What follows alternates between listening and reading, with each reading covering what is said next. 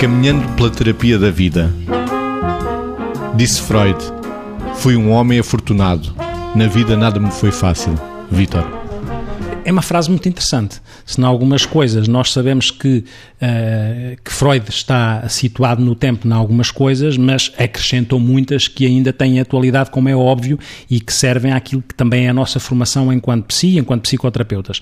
Esta frase é muito interessante porque reenvia para aquilo que é a noção que eu também tenho e que se calhar muitos de nós temos de que tudo o que aparece de forma, como costumamos dizer, de mão beijada, sem que implique também caminharmos atrás, sem que implique ter um objetivo, sem que implique ter uma superação, sem que implique a ideia de realização ou de autorrealização, de construção e com tudo o que isso implica, sabendo que isso, essa construção, essa realização uh, advém de, uh, normalmente, de partes que não estão necessariamente fáceis, partes de nós que não são necessariamente fáceis.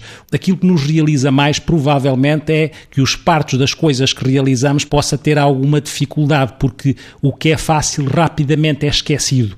E aquilo que é conseguido de uma forma procurada, desejada, mas também trabalhada, é aquilo que fica na nossa memória e aquilo que dá à nossa identidade uma ideia de autoconfiança, de autoeficácia, de autoestima construída, de um autoconceito positivo. E neste sentido, Todos nós precisamos destas dificuldades para moldarmos, como se o barro eh, em que nos moldamos precisasse disto para que a peça de barro que somos nós ficasse bem, bem elaborada. Como disse Freud, fui um homem afortunado, na vida nada me foi fácil. Margarida. Eu gosto desta frase que não me lembro de a ter lido antes. Hum, particularmente porque eu costumo dizer que facilidade e felicidade não são sinónimos.